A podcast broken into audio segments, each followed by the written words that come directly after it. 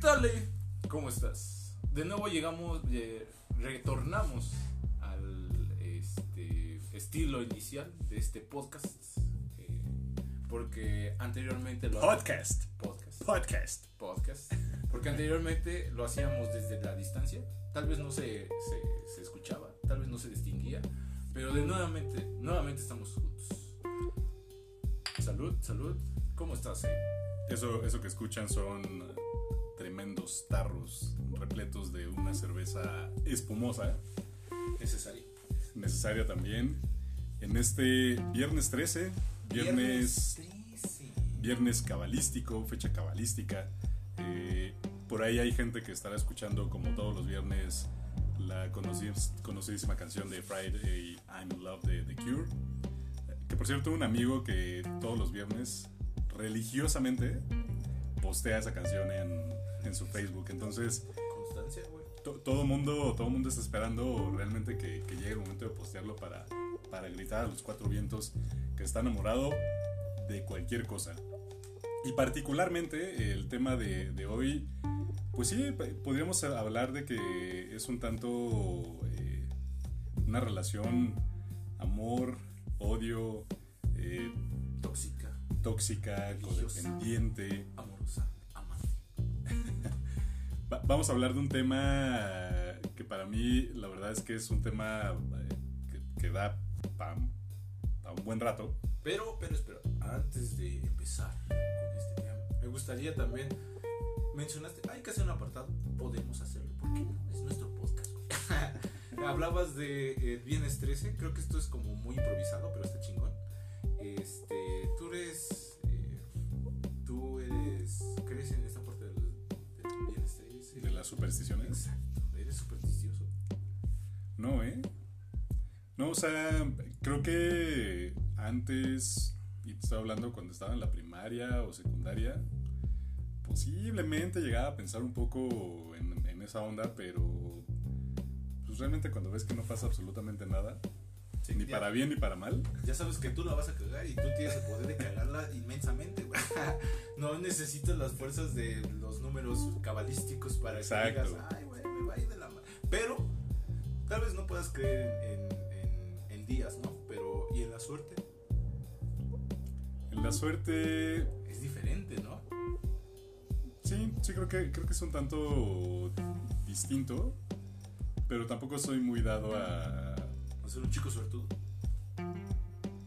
Mira, creo, ah, creo, creo que Está bueno, el, está bueno el tema, ¿no? creo que en el concepto de suerte y, y no sé realmente qué, qué tanto podamos hablar de, de suerte o no, que la verdad yo pre- yo preferiría pensar que es más un tema de constancia, pero a mí particularmente en estos casi 20 años que tengo de trabajar, creo que he tenido he tenido buena suerte y mala suerte por igual.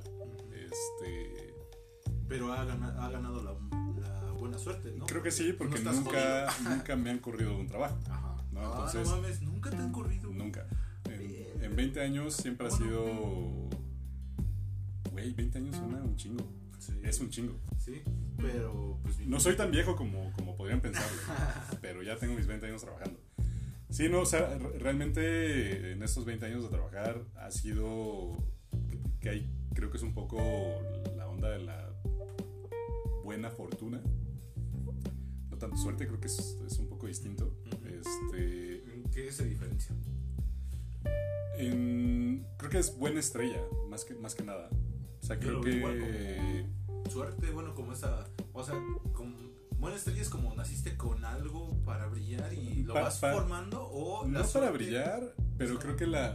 O sea, para mí la, la fortuna es que en la medida. O sea, que he tenido buena fortuna en la medida que de cierta forma han reconocido la chamba que hago. O sea, creo que. Pero la chingado. Por ahí- sí, claro. O sea, por eso hablo de. En esa buena fortuna de, de que en algún momento alguien ve lo que hago y entonces me dicen, ah, pues te puedo jalar para acá. Entonces en estos 20 años siempre ha sido para bien, o sea, brinco de un lado a otro. O sea que tampoco he, he cambiado tanto de trabajos. Creo que he cambiado cuatro veces de, de trabajos. Y siempre ha sido periodos largos. tres años el primero, el siguiente cuatro años, el otro seis, y ahorita llevo ya los que llevo en, en donde trabajo. Pero siempre ha sido para, para bien, o sea, no, no he llegado a un punto en donde llega una liquidación o que me corran o tal. Felicidades, felicidades. Espero que eso siga. No, sí, yo digo que sí. O sea, es, es como, como parte, ¿no? Eh, pero Dios da y y Dios quita. Ah, Eso, sí, eso es- eso Sí, eso algo... Sí, sí, sí. A pesar de que no, no soy muy religioso, pero me gusta usar mucho esta frase porque es, es, Es eh, poderosa, es poderosa. muy fuerte. Sí, es muy poderosa. Este, cambian la palabra a Dios por lo que quieran. eh, pero justo es eso. O sea, creo que es un, un tema de compensación y realmente asumir eh, realmente qué tanto te puede compensar la buena o mala fortuna. Eh, he corrido con la mala fortuna, que también si le, si le tratas de encontrar ciertas aristas, pues también es algo que te ayuda. Creo que también se Sí, puede formar el no carácter. mames, güey. Creo que es de lo más que te puede enseñar, ¿no? La mala fortuna. Sí, Es como, sí, puedes disfrutar, ¿no? La- los, las delicias de la buena, de la buena fortuna. Es como, de, estás bien, te encuentras bien estable, güey. Pero hay un punto donde es como dices, verga, ya me aburrí. ya me aburrí. Tal vez hagas cosas o pasen cosas externas eh, ajenas a ti, o que estés bien, o que estés bien. O bueno, vámonos por la línea de que buena fortuna, pero que pasa algo, ¿no? Pasa algo que lo cambia.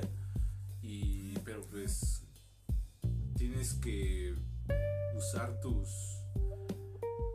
te esfuerzas más para salir de esa situación. Sí, o sea, ta- tal vez aquí el, el punto clave es justo asumir qué tanto le puedes achacar a la suerte o a la fortuna el que estés como estés. ¿Qué tanto es la responsabilidad? Pues es, es toda. O sea, tú, tú no le puedes decir, no te puedes decir a ti mismo que tienes mala suerte. Eh, o no te puedes decir a ti mismo que tienes buena suerte porque pues, eso es un pedo totalmente... Exterior. no es subjetivo, esto es totalmente abstracto. ¿no? O sea, es algo que no, no puedes controlar. Puedes correr con esa buena suerte de llegar a conocer a alguien o tener un amigo que está en determinado lugar y de repente te jala, pero son los menos casos. Eh, no puedes achacar, eh, que eso creo que todo el mundo lo, lo ve, lo, ve, lo vive en sus trabajos o en cualquier situación. Eh, de gente que tú puedes decir, pues que no sabe nada. Pues sí, no sabe nada, pero conoce a la gente indicada. Eso es Ajá, distinto. sí. O sea, creo- y creo que ahí es donde se confunde un poco la buena suerte con los conectes. Entonces, creo que hoy por hoy es más eh, la buena fortuna o la buena suerte que pueda haber para mucha gente que no se esfuerza en absoluto en lo que está haciendo, es porque no es a la gente indicada. Entonces, Sí, pues bueno, eh, ahí está ese, ese tema, pero del otro lado tampoco puedes decir que tienes mala suerte por no conocer a ese tipo de personas. Y son situaciones que van desde lo socioeconómico hasta lo cultural y, y qué tanto tú, tú eh, estés dispuesto a lamer botas, a hacer amigos, amigos por interés. Digo, y aquí creo que sí habla mucho de, la- de las personas eh, que saben hacerlo. Yo en lo particular soy malísimo, malísimo tratando de hacer amigos por interés. Sí. Digo, y tú me conoces, en Sí. el momento que a mí me caga alguien, que regularmente pueden ser a los 5 minutos de conocerlo y regularmente tengo buen tino identificando... Me, me imagino como la, la cinemática de el güey que está en Albats, güey. Ahí viene la pelota y pum, home run. o sea, pu- justo el clavo y adiós, güey. Sí, me, me pasa mucho eso. Eh, como me gusta, de cierta manera, analizar a la gente. No analizarla psicológicamente hablando, pero sí en, en sus actitudes, cómo se te acercan. Eh, creo que puede ser una radiografía pues, bastante completa en, en relativamente poco tiempo de conocer a alguien. Entonces, si no, si no me atrae la persona con la que estoy hablando, eh, y de repente siento algo, puta, para que me cambien la idea es, es, es difícil. Entonces, eh, pues bueno, eso a mí no me facilita en nada hacer amigos por interés. Ok. Eso nos trae, eh, de hecho, cues- cuestiones que vienen desde el primer podcast. desde el primer episodio de cómo nos conocimos. Y este, pues aquí ya podemos intervenir con esta parte de qué, qué vibra, qué vibra te dimos, Ave, fue cuando nos conociste, porque pues fue diferente, tuvo que haber algo diferente para que digas, ah, estos güeyes, porque pues ya llevamos bastante tiempo de conocernos, güey, o sea, y, y nuestro círculo de amigos ya se hizo más unido, o sea, eres carnal. ¿Sí o no, güey? Se puede decir eso. A huevo. Entonces, ¿qué fue esa como esa, esa buena vibra que, que pudiste ver? ¿Qué ese análisis que tú viste rápidamente en una persona, De entrada, creo que la forma, para mí es muy bien importante el tema de la de cómo te puedes dirigir a alguien eh, sabiendo mucho o sabiendo nada. Eh, y me explico un poco. Eh, a mí me gusta mucho la música o me gusta leer, ¿no? a pesar de que no soy un conocedor absoluto. Pero me gusta compartir lo que leo. Me gusta compartir lo que voy encontrando. eh, lo que me va formando de alguna manera en el día a día. Entonces, si hay algo que me, que me llama la atención o que me gusta, lo primero que hago es compartirlo con mi gente cercana. Pero no lo comparto, ya sabes, eh, en, en esta, en esta onda de, güeyes, si no han leído esto, son unos pendejos. Güey, ¿nunca has escuchado esto? No mames, ¿en dónde has estado? O sea, creo que todo el mundo lo hemos hecho en algún momento. Sí. eh, y sí, mucho es para farolear. Pero ya cuando te das cuenta que ese faroleo no te sirve, pero para ni madres, eh, pues bueno, ya, ya te vas midiendo un poco. Y creo que ese faroleo ya nada más se queda entre amigos. En donde sabes que ese faroleo es totalmente broma, inocuo. ajá, ¿no? sí, o sea, ya, ya no pasa nada. eh, Ya te conocen. puede llegar a, faro- a farolear, pero no pasa de ahí. Incluso si tú faroleas entre tu mismo grupo de amigos, pues, pues te agarran a chingadazos, ¿no? O sea, es como de ya, güey. qué- qué mamada. Pinche mamado. Exacto. Hashtag es de, es de. Pinche mamador, güey. Pinche mamado. Saca las rolas, mamado. Pero justo lo que, lo que me pasó fue eso, ¿no? O sea, empiezo a platicar con ustedes, eh, eh, empiezo a ver qué es lo que les, qué es lo que les gusta, se da la plática de manera muy natural, incluso sin ánimo de, de a ver quién, pues, quién sabía más, porque eso, eso también es un, un punto bien importante. En el momento que alguien me dice o que me presenta algo que no conocía, mi primera reacción es como de agradecimiento, ¿no? A pesar de que no lo digo directamente, pero sí lo primero es, o sea, está chingón, ¿no? O sea, no lo conocía. Y sobre todo si la gente que me lo dice, cuando siento ese, ese ánimo de compartir, es como, puta, está poca madre. Pongo un ejemplo muy claro. Eh, en el otro podcast que, que tengo, entrevisto a un muy buen, muy buen amigo mío y con él siempre me he llevado muy muy bien. Y es un tipo que sabe pues, de, de lo que habla, ¿no? Es escritor, es poeta, eh, ahorita tiene una obra interdisciplinaria, ya había hablado de, de él en, en otro podcast. Pero me habla justo de eh, un disco, el primer disco de Alan Parsons Project.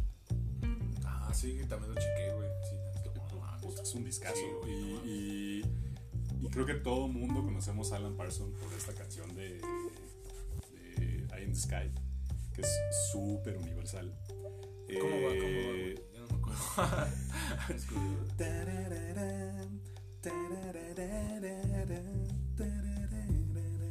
Ah, ya, ya, ya, ya, sí, sí, sí, sí, sí, es buena, güey, sí, sí. Pero no lo ubicas por el nombre, güey, es como... No, ¿la pero es, escuchas? es un pinche rolón así universal. Y bueno. Alan Parsons hace un primer disco, un disco totalmente conceptual basado en, en la obra de Edgar Allan Poe. Y es un pinche discazo. Y es un disco progresivo, es un disco que tiene muchos arreglos sinfónicos. Sí, Y es un disco que muy poca gente conoce. sí. Ya nos echamos un round de eso. Pero sí, Sí. exacto. que hablando, justo, echamos un round y, de, bueno, saliste un poco vapuleado, güey. Sí, pero pues ya lo conocí, güey. Fue como de, güey, no mames, discúlpame, no tiene nada que ver. Déjame volver a escucharlo. Y es como, no, sí, güey, tienes razón, tienes razón, tienes razón. Exacto. Pero justo a lo que iba es que pues, mi amigo me, me habla de este disco y yo mi primera reacción fue, güey, pues no, no lo conozco. Y la contrarreacción o la respuesta de mi amigo no fue, no ma, güey, ¿No lo pendejo, conoces? ¿y te dices fan de Edgar Allan Poe? No, O sea, lo que me dijo mi amigo fue, güey, escúchalo, es un discazo. Corte A, voy, busco el disco, es un pinche discazo, le mando un mensaje y le digo, güey, está muy cabrón, o sea, es un, es un muy, muy buen disco y, y muy poca gente conoce este primer trabajo de, de, Edgar- de Alan Parsons. E incluso me clavo en el segundo álbum de, de Parsons, que también es un disco conceptual que está basada, basado en la obra de Isaac Asimov, particularmente Oh, no, con los cuentos eso. de Yo Robot. Entonces Virga, dices, güey. bueno, y le mando mensaje otra vez a mi amigo le digo, güey, el segundo disco también está bien cabrón, ¿no? Entonces se empieza a hacer esta... esta ¿Cómo se llama el segundo disco, güey? iRobot. Ah, no mames, güey. Yo soy fan de pinche. Bueno, no, no fan, fan de Asimov. Porque no ¿Ah, he leído. sí? No he leído toda su. A ver. Tengo un cuate que sí, güey. O sea, se echó todo lo que es este. ¿Cómo, ¿Cuál es la- Fundación. Fundación, güey, exacto. O sea, ese güey es súper fan y siempre me ha dicho, güey, tienes que leerla, güey. Está bien vergas, güey. Todas las pinches historias tienen algo que ver. Hasta yo robot. Todos sus libros, güey. Todos sus libros. To- to- toda la obra de Asimov está, eh, digamos, en un mismo universo, Ajá, eh, en, diferentes, en diferentes momentos, el futuro, pasado, el presente, pero todo se desarrolla entre el mismo universo. Entonces, ¿Y cómo se relaciona el, el álbum de Alan Parsons Project la literatura de particularmente con los cuentos de Yo Robot, está basado enteramente. Ahí viene también el hombre bicentenario. ¿no? Sí. Entonces, eh, pues bueno, búsquenlo, eh, pero justo es, justo es el tema, ¿no? Y, y al contrario de eso, sí he conocido gente, y voy a poner otro ejemplo que es así diametralmente opuesto.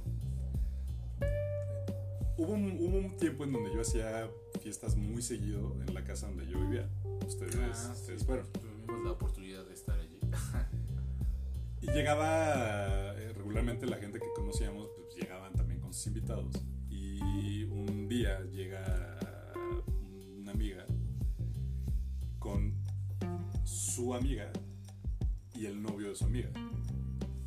Que ya es como la mezcla para, para un desmadre, ¿no? O sea, hay gente ¿Por que qué, no conoces Ajá. totalmente que está Ah, triangulada, bueno, ok, ok. porque fuera de tu círculo. eh, pues bueno, No estás, bien, no estás bien informado de cómo se manejan las cosas aquí. Exacto. Entonces te digo, yo tengo como este esta onda de si algo no Muy me celoso con tu espacio, ¿no? con mi espacio y, y aparte de, de si no me vibra como empiezo a platicar con la gente, Sí, sí, ya ah, me cierro ajá. totalmente. Te puedo entender, es como de ten cuidado donde estás pisando, no, nomás no la caguen. Sí, por- porque aparte mi reacción ni siquiera es es pasivo agresiva. Sí, mi, mi reacción es pasivo agresiva como para decir, güey, no quiero hablar. No quiero hablar contigo, Ajá, no me sí. interesa lo que me estás diciendo. Tienes que ganarte tu lugar aquí. No, no, no, güey, la neta, la neta, yo también soy así, güey. Es como de, puedo ser muy así. No, pero soy peor, güey. O sea, ni siquiera es de te tienes que ganar tu lugar. Es, güey, no, nunca te quiero volver a ver en la vida. Así, güey. Ok, ok. Entonces, eso es lo que me ha pasado. Eh, llega este tipo, eh, digo, tú conoces mi casa, tengo libros por todos lados. Y hay una parte de, tengo unos libreros, un librerillo que es como oculto, que parece parecer que los libros están flotando. Y ahí tengo varios libros que son de literatura de terror. O sea, evidentemente hay varios libros que son de, de Stephen King. ¿Quieres hablar de Stephen King? no, mejor después. Pero empecé a comprar esta, esta colección que salió de proceso que me pareció maravillosa y aparte muy, muy barata. Que salen cada semana y libros que te costaban 99 pesos. Entonces Ujú. compré varios libros de, de Stephen King, entonces todos los acomodé.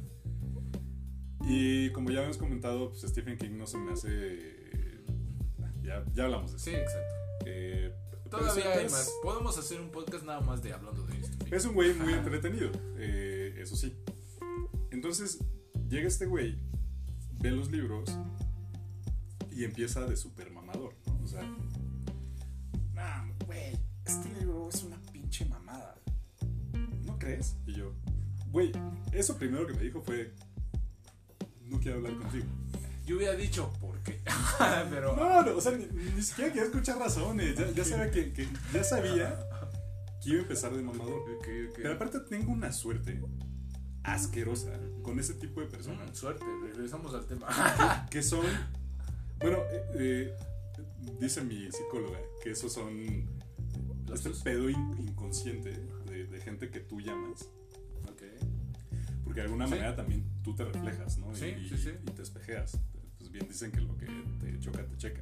Sí, exacto. Eh, y sí, pues justo es eso. O sea, creo que a mí me sirve mucho para espejearme de también en qué momento pues, puedo llegar a mamonear ese nivel en donde dices, Bien pedo, güey. bueno, no Y mames". bis- exacto. Bueno, esta es otra historia.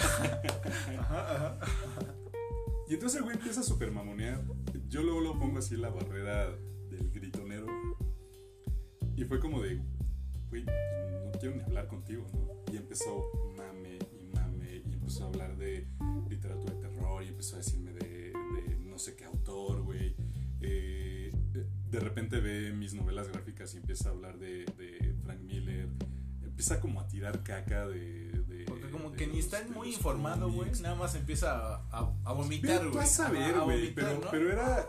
Como que en algún momento llegó a pensar que, que iba a poder empezar a debatir. Y, y hoy justo eh, posté en Facebook algo así como. ¿Para qué estar peleando con todos los demás? ¿Qué no les es suficiente estarse peleando consigo mismo? Ajá, O sea, es, sí, es de. Güey, qué hueva estar diciendo, está chingón tu punto, güey. eh, sí, güey, me acabas de abrir los ojos, cabrón. Voy a buscar inmediatamente. Sí, voy a quemar ahorita todos mis libros de, de Poe. Voy a quemar todas mis novelas Sí, gráficas. tienes Tienes toda razón, razón, güey. Fue como de empezar a darle por su lado. Pero lo que te decía de, de esta suerte de, de conocer este, de este tipo de gente, que no sé si no se den cuenta que los estoy abriendo, porque aparte mi cara es muy evidente. O sea, a mí se me nota cabrón cuando estoy encabronado. No, ah, qué bueno que no me ha tocado. Ah, Tal vez en alguna situación sí, pero no me di cuenta. Sí, o sea, se me nota muy, muy mamón. Y tengo esa, esa, esa suerte de que empiezan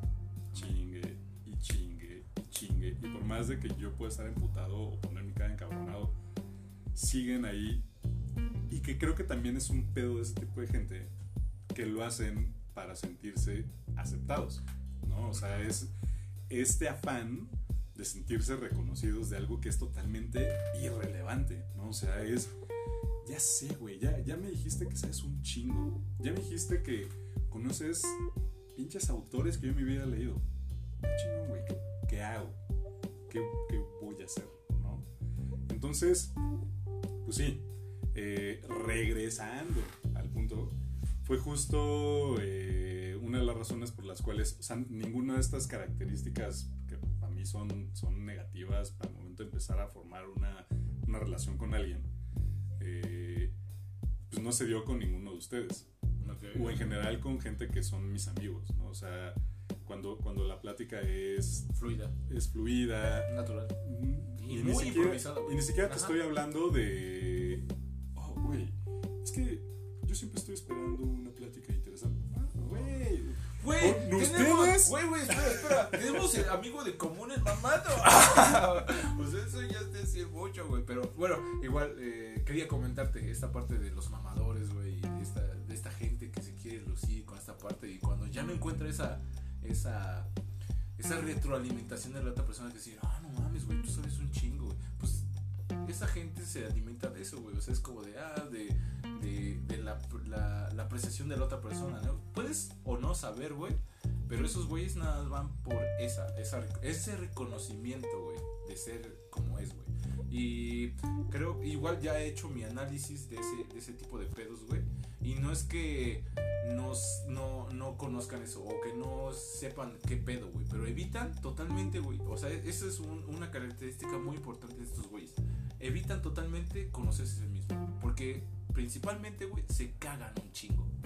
Pero se cagan un chingo, güey. Por eso, no, eh, porque, por eso este tipo de personas tiene muy poca empatía consigo mismos, güey. Eh, no pasa, o sea, como que evita tener, eh, eh, eh, siempre tiene que estar con personas, tiene que estar rodeado de muchas cosas para evitar pensar en sí mismo, güey. Eso es lo que yo he, he Sí, sí. Y, y mira, que yo mismo me cago muy cabrón, ¿no? Pero, Pero es buena onda, güey. pero sí, sí llega un momento en donde digo, güey, eh, sí me cago, pero me gusta estar solo. Me gusta estar. Me, eh, disfrutas Sí, o sea, de estar es- contigo mismo. Y, me puedo poner a leer, puedo estar pendejeando, me puedo poner a jugar. O sea, y no es agarrar un libro como para decir, güey, es que tengo un chingo de pedos en la cabeza y voy a leer. O tengo un chingo de pedos en la cabeza y voy a ver Rocky 4. ¿no? Es, Es un quiero descanso. ver sí. Rocky 4, qui- quiero leer, Es quiero un jugar. descanso de ti mismo. ¿no? Quiero estar pendejeando, pero no para escaparme, sino porque sabes que es algo necesario, ¿no? O sea, es- y aparte es algo muy inconsciente. Y sí, o sea, regularmente este tipo de personas sí necesitan de este reconocimiento. Cuando se les complica este reconocimiento que regularmente tienen, es cuando se vuelve no, Conflictivo. no, no cuesta arriba para ellos, pero es un, güey, necesito saber por qué este cabrón me está poniendo una pinche jeta de mamón. Y necesito que, que me ponga igual de atención como todos Que los lo demás acepte. pendejos que, que Simplemente me que lo Ajá. ¿no? Que lo acepte. Entonces, sí me pongo en modo inalcanzable, güey. Inalcanzable. En, mo- en mo- en modo vivo de Iztapalapa, güey. Y es de, no me hables, ¿no? O sea, no, no quiero saber nada. Evidentemente, con este tipo de gente no tengo contacto alguno después, ¿no? O sea, corto, corto filas. Sí, te entiendo, güey. Y, y sí, pues justo, y aquí yo creo que no se trata tanto de banear, No, al contrario. porque bueno, al, al, al final es gente que pues, ni conocía. eh, Desde el momento, güey. Sí, Desde exacto. el momento es como de, ah, de- no va a causar un gran impacto en mi vida. Es como de, ah, chingón. Y adiós, ¿no? Es como, pues ya, no, es como de, güey, ven a mi casa todos los días. Claro. Y sé que yo mismo podría manejarlo de mejor manera, ¿no? O sea, sé que es un área de oportunidad bastante buena que tengo, que tengo ahí. Decir, bueno, ok, va, ven, ponte de mamador, güey. Te, te voy a hacer fiestas, güey. No, no va a tener pedo. Pero todavía no llego a ese punto. Todavía no llego a ese nivel de, de madurez y sigo siendo pasivo-agresivo con ese tipo de personas. Eh, pero creo que, creo que todo este gran prólogo que, que estamos haciendo Uy, que bastante, va, que va ahí un tanto ligado, yo creo que mucho, es justo con esta idea de, de- de la aceptación. Y gran parte de la aceptación, pues evidentemente va, va relacionada directamente con entrar en cierto grupo, en, en- en- en cierta dinámica, eh, que no te buleen de alguna u forma, eh, decir yo pertenezco a ustedes y, y- y como estoy fiel. aquí, ya no me voy a salir de, de ahí, ¿no? Entonces, el tema ya principal del que vamos Ya, a ya hablar, estableciéndonos bien en lo que estamos diciendo el día de hoy. lejos, lejos de esta plática satelital que hemos tenido, No, pero pues así se tiene que ser, es como de dinámico, de dinamismo, dejarlo natural, pero pues también este, no divagar tanto porque nos podemos ir a, a lugares que nunca hemos explorado. pero te digo, va, va, va ligado eh, y es justo el tema de los gustos culposos. Gustos culposos, es la contradictoria. Exacto. Y, y justo el, el- el punto del gusto culposo, que yo creo que todo el mundo en algún momento hemos dicho, es que tal cosa, por ejemplo tú Luis Miguel. Es, es tu Bueno, pero ahorita ya. culposo. No, güey, no, la neta no. Siempre lo digo. Es ahorita ya lo puedo aceptar, ya vivo con él y es como, "A huevo, güey, hasta vi la serie. pero, este. Sí, hay, hay gustos, hay otros gustos culposos. Exacto. Y, y justo creo que la, la parte interesante de platicar de los gustos culposos es ver la manera en la que uno va de, de cierta forma evolucionando con la aceptación de estos gustos culposos. Y, y creo que el primer momento, o uno de los primeros contactos en los que uno tiene eh, relación con esta palabra, pues se da, yo creo que en la prepa o en la universidad, cuando ya de cierta manera tienes formada, muy entre comillas, eh, tu forma de ser, que sigue siendo un parche asqueroso de todo lo que que ¿Te llega? fuiste fuiste asumiendo.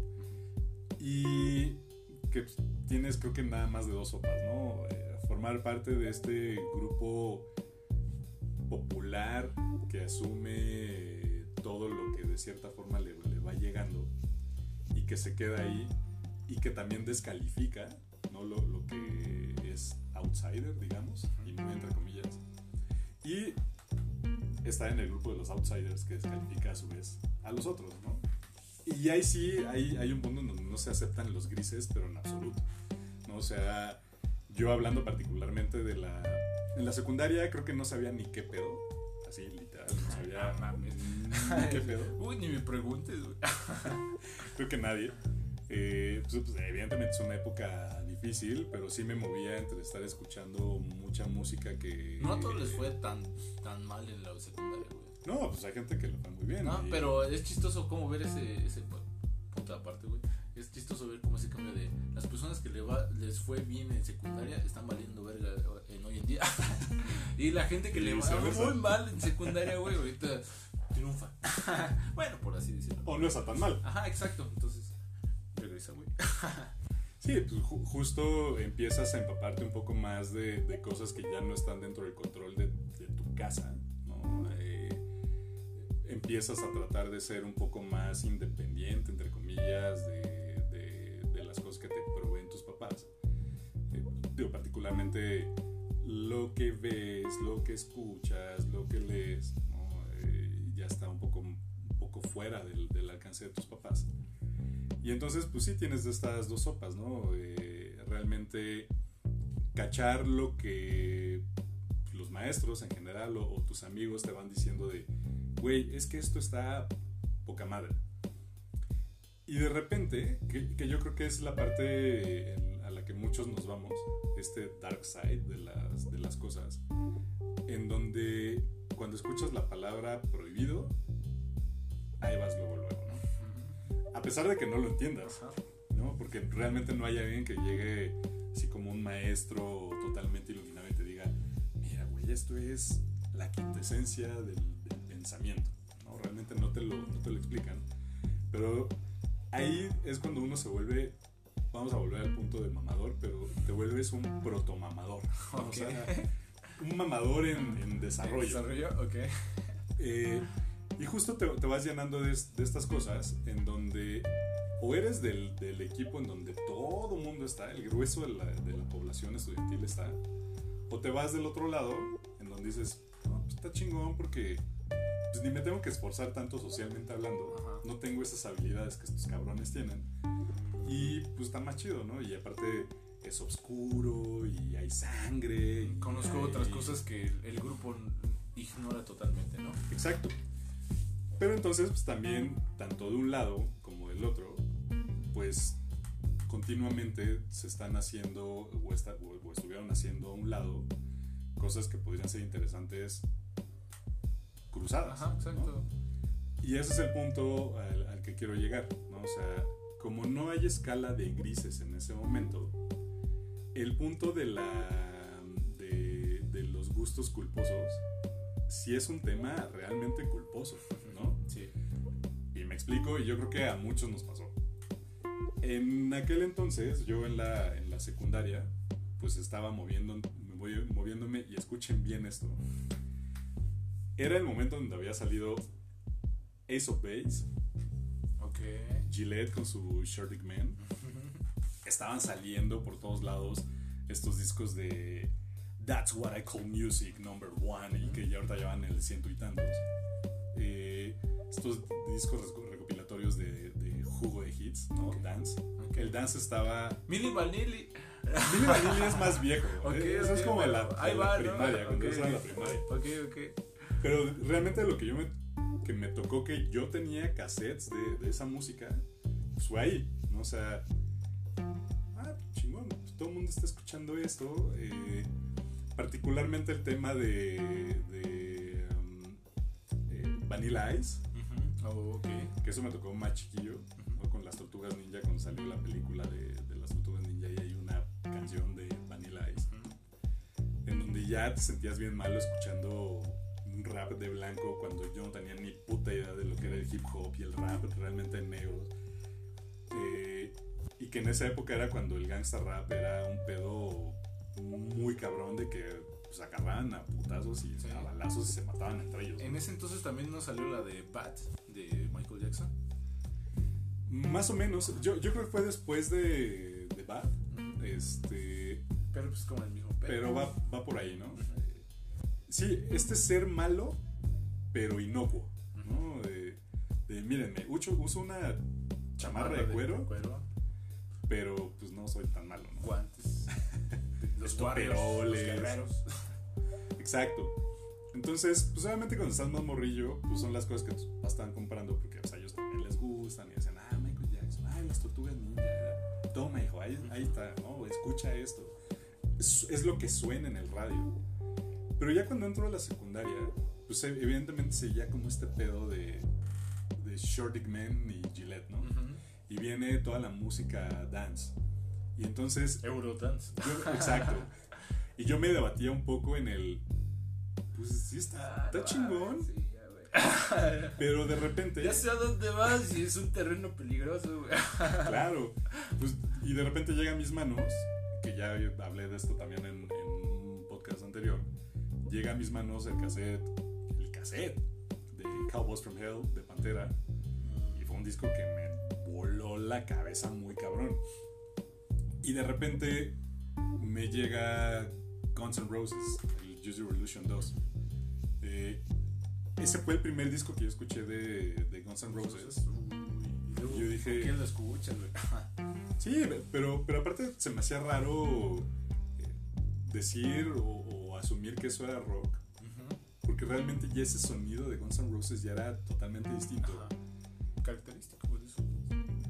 Y llega un momento en donde un amigo nos piden un trabajo, y eso ya estaba creo que ya en la prepa, ya me llegó después eso. O sea, digo, curiosamente escucho primero el Use Illusion en la, en la secundaria, eh, pero el Appetite for Destruction lo escucho en la prepa. Ok. Uy, no mames. Y lo escucho porque un amigo en esta clase de dibujo que teníamos nos dejan hacer, pues, copiar algo ¿no? que nos gustara. Yo me acuerdo que yo hice, el- digamos, como una reproducción de una portada de un disco de Soundgarden. Ujú. Y mi amigo llega con una reproducción de la contraportada del Appetite for Destruction. Que ya ves que es así como un cómic en donde hay una vieja que parece que la, que la violaron Ajá. y hay un, como un monstruo encima. O sea, es una portada fuerte. Sí. Entonces yo cuando la vi dije, huevos, ¿qué, qué pedo con esto? No, no mames, que viene en el de Guns N' Roses. Escucha el primero de Guns N' Roses y dije, no mames, esto está bien chingón. ¿Y por qué hicieron esto otro? O sea, ¿por qué metió tanto piano en el Use Your Illusion y este es un pedo cabrón? Entonces allá es cuando hago totalmente a un lado, entre comillas, eh, esta onda como dance y Sí, te vas al poder, güey. en esa época estaba muy de moda un, un, un antro muy famoso que en aquellas épocas todavía se le llamaban discotecas, ¿no? ya empezaban a decirle antro, que se llamaba Medusas, que era pues, ahí por, por San Ángel, este, al lado de Plaza Inn. Pero era un lugar que se volvió muy famoso porque el DJ de ahí hace una, una rola que sonó muy cabrón en la. Yo, yo creo que ya. Creo que está en cuarto de prepa. Que era La Tacha. Ok. Y estas, estas canciones que eran como apología de la droga y así. Una canción que se pasaba diciendo tacha todo el tiempo, pero pues fue un putazo, ¿no? Y entonces si, si ibas a Medusas era como, no mames, me fuiste a Medusas. Pero entonces era, güey, si fuiste a Medusas entonces eras un pinche poser miserable, fresa, asqueroso. Y no, güey, el pedo está aquí, ¿no? Entonces yo empecé a escuchar, me empiezo a clavar más en la onda de, del, del rock y el metal. Y me, me- me empieza a llamar mucho la atención Halloween. O sea, Halloween era así como mi banda de la, de la religión. Sí, o sea, los primeros cinco discos de Halloween me los escuchaba así todo el tiempo. Entonces, eh, pues ya, me quedo ahí. Pero llegando al terreno escabroso de- del gusto culposo, era. De repente escuchaba Ace of Base, ¿no? que ya, ya tenía sus algunos añitos que había salido y decía, "Pues está chingón. Lo puedo disfrutar. Pero yo no podía decir, güey. O sea, yo no, yo no podía Yo decir que me gusta Ace of Base. Yo ya estaba en el Dark Side. Ajá, ajá. ¿no? Y era como, si les decía a mis cuates, que no eran muchos, ¿no? Pero que estaban como en este pedo, eh, nah, güey, es que Vive estos son unos pendejos, güey, no mames. Ya empezaron a vestirse todos rudos, güey. Y yo tenía mis discos de mi, mi primer cassette de Ace of Base. ¿no? Sí, incluso tenía un- una especie de EP en donde venían versiones remixeadas de All That You Want, que fue así como su madrazo. Ah, pues no mames, güey. Eh, y yo decía, pues está chingón. ¿Cómo ¿no? va esa canción, güey? All that she wants. Nada más para tener en contexto. Uh, no más, sí, es. Pero eso, bueno, yo no lo considero gusto culposo, güey. No, pero en ese entonces, para mí era pecaminoso, güey. Era como Bueno, de, estás güey, ¿cómo, ¿cómo yo escuchando el Walls of Jericho de, de Halloween? O yo, ¿cómo escuchando God of Thunder de Kiss? ¿No? O yo, escuchando el Cowboys from Hell de Pantera. Puedo estar escuchando. voy a rebajando con eso. Exacto. Y entonces yo tenía mis discos y me acuerdo muchísimo que había una tienda de discos antes de que, de que Mix Up se volviera, se volviera pues, famoso. Digo, al final Mix Up terminó partiendo la madre a todas las tiendas de discos Sí, bueno, que de cierta ahorita. manera eran independientes en, en la ciudad. Pero antes de que hubiera una marca como tal, estoy hablando entre 80s ya finales de los 90s, había una tienda que pululaba como por todos lados que se llamaba Discolandia. Ah, sí lo ubico. Sí, Entonces, Discolandia- sí, sí, Discolandia. Pues literalmente era un lugar donde vendían discos y, y cassettes.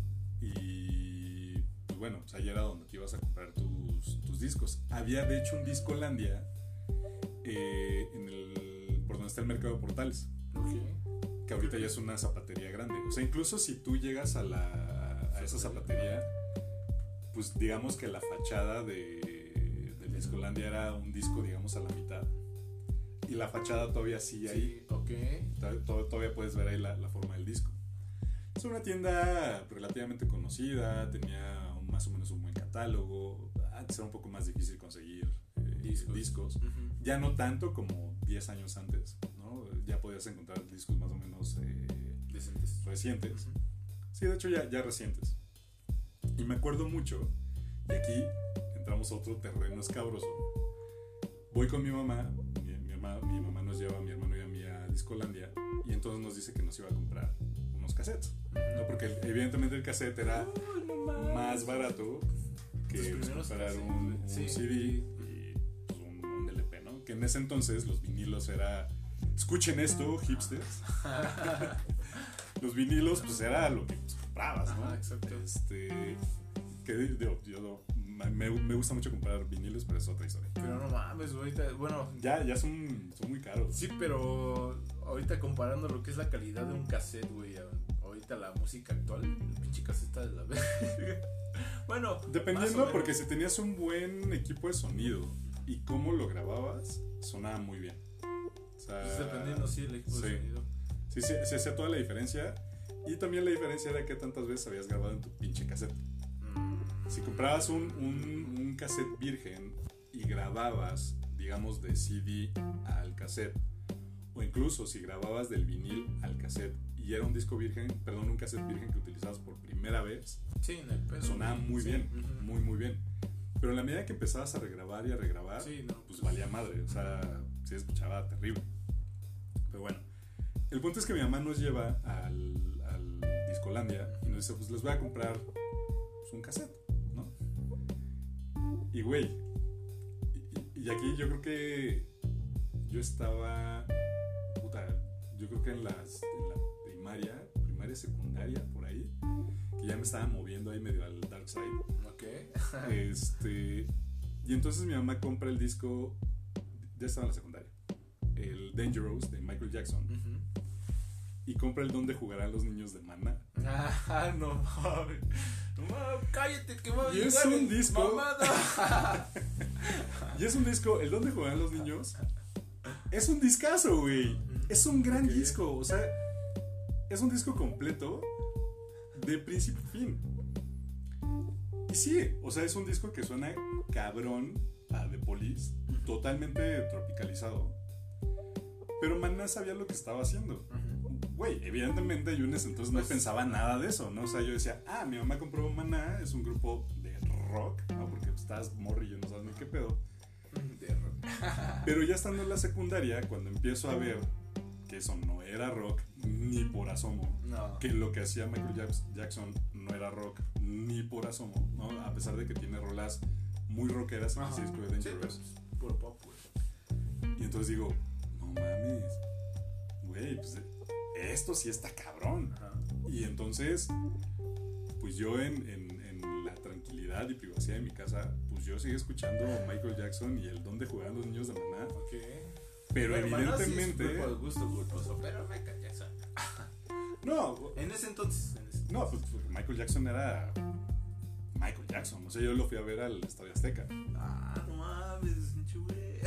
ok, ok. Imagínate, o sea, o sea, ese güey sí, pues era, yo era fan desde que estaba muy, muy chavillo. Pero a lo que voy es que, como algo que yo venía escuchando de mucho tiempo, que era Michael Jackson, cuando estoy en la secundaria, cuando estoy en la prepa, era como, no, güey, es que no voy a decir que me gusta Michael Jackson, voy a decir que me gusta ACDC, Ah, voy a decir que me gusta Halloween. Y era hacerse Poniendo pendejo uno esa- solo, esa güey. cara de, soy De- de malo. Ajá, sí. de Cuando no, no, güey, o sea, estás en la prepa y tienes una cara de cheto Sí, sí, asquerosa, bien güey. pendejo, güey. Pero justo porque te da eh, pena Ajá. decir que te gusta esa música, ¿no? Y bueno, imagínate, si estás en la prepa, que en ese entonces, cuando a mí, cuando yo estaba en la prepa, empieza todo este movimiento de la avanzada regia, que llega Control Machete, Uy, no que no, los pues, Cadillacs están en su apogeo, empieza a salir todas estas bandas de ska que a mí nunca me gustaron, que eran que la secta core y que la, la puerca y, Panteón Rococó empieza bien cabrón, Maldita Vecindad era Maldita. Vecindad, este, Bersuit Vergarabat, no, o sea, este- todo este sí. movimiento como latinoamericano que, que, pues sí, como que marcó una Sí, época muy cabrona. Sí. Y era decir, no, güey, es que eso no, no me gusta. O sea, y- e incluso yo mismo decía, está de la verga. ok. No me gusta porque suena a cumbias. Yo decía eso, ¿no? Ujú. Sí, Yo decía- en tu misma mundo, güey, que nada más Ajá. consumías lo mismo y lo mismo era de, no, pues esto es lo chingón y, güey, esto jamás lo puedo tocar, güey. Y yo luego decía, control machete, qué mamada. O sea, no, güey, aparte ni cantan. O sea, porque para mí. Sí, porque pedo era de bla, bla, Ajá. bla, bla, pues, bla. no tenía ni reconcha idea de lo que era el hip hop y de que pues, Sí, porque no te crea un sentido, güey. Claro.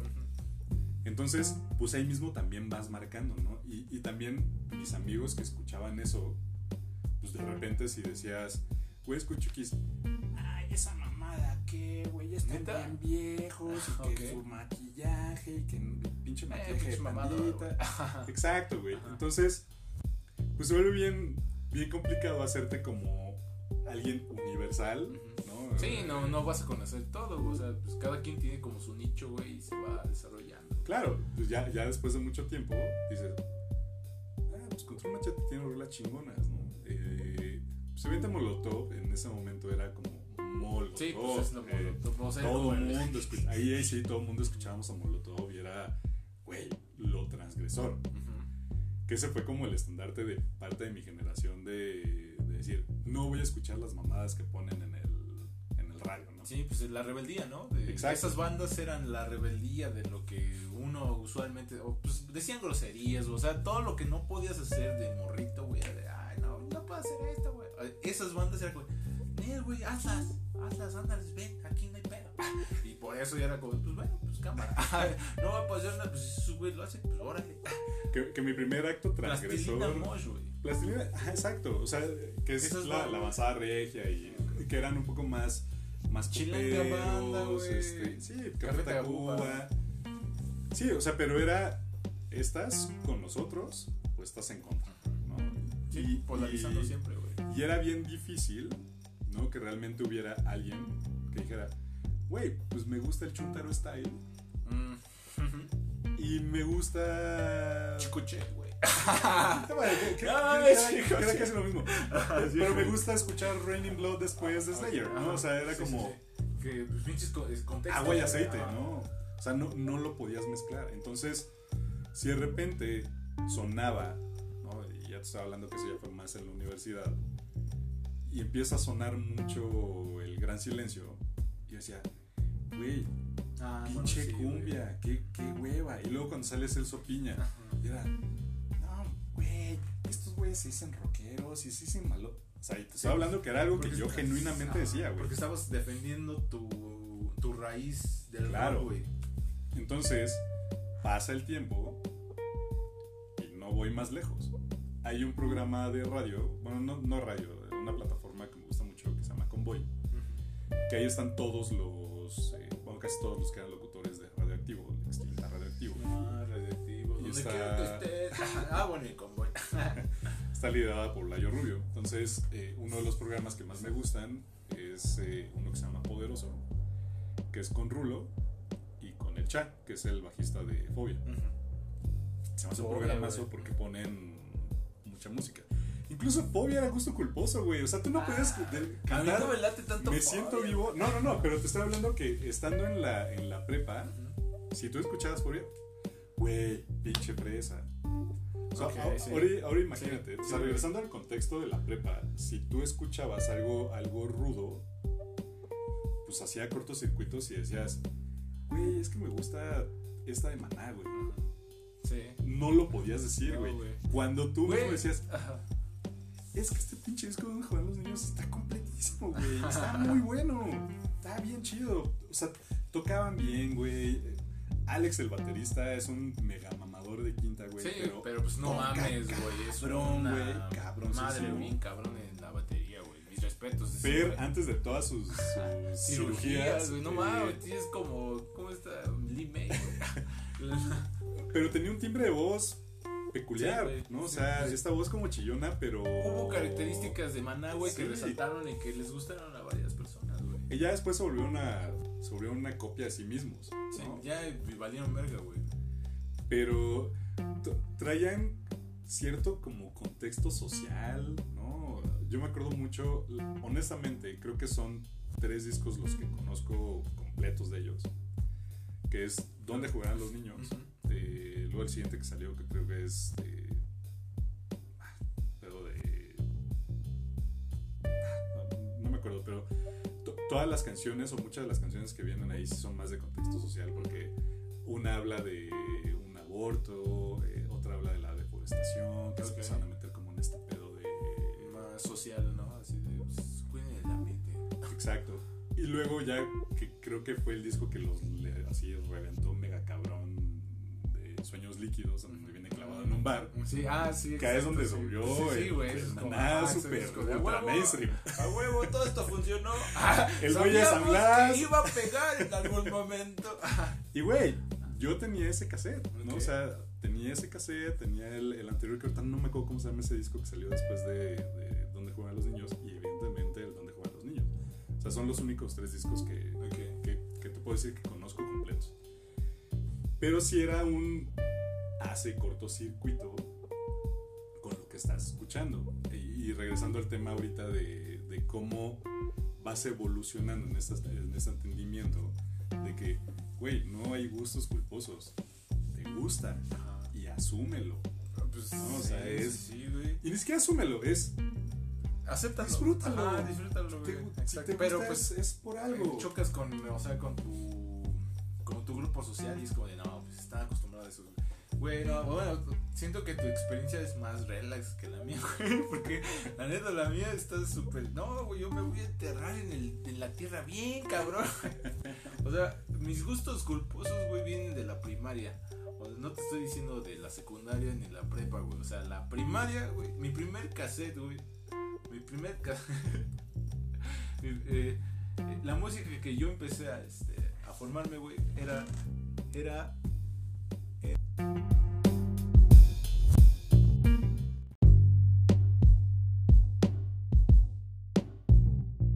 Y hasta aquí terminamos el episodio del día de hoy. Eh, se alargó más de lo que pudimos prever, así que decidimos cortarlo y hacer otro episodio. Será Gu- Gustos Culposos 2.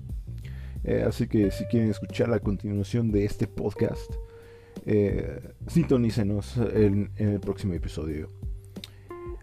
Por mí es todo, así que descansen.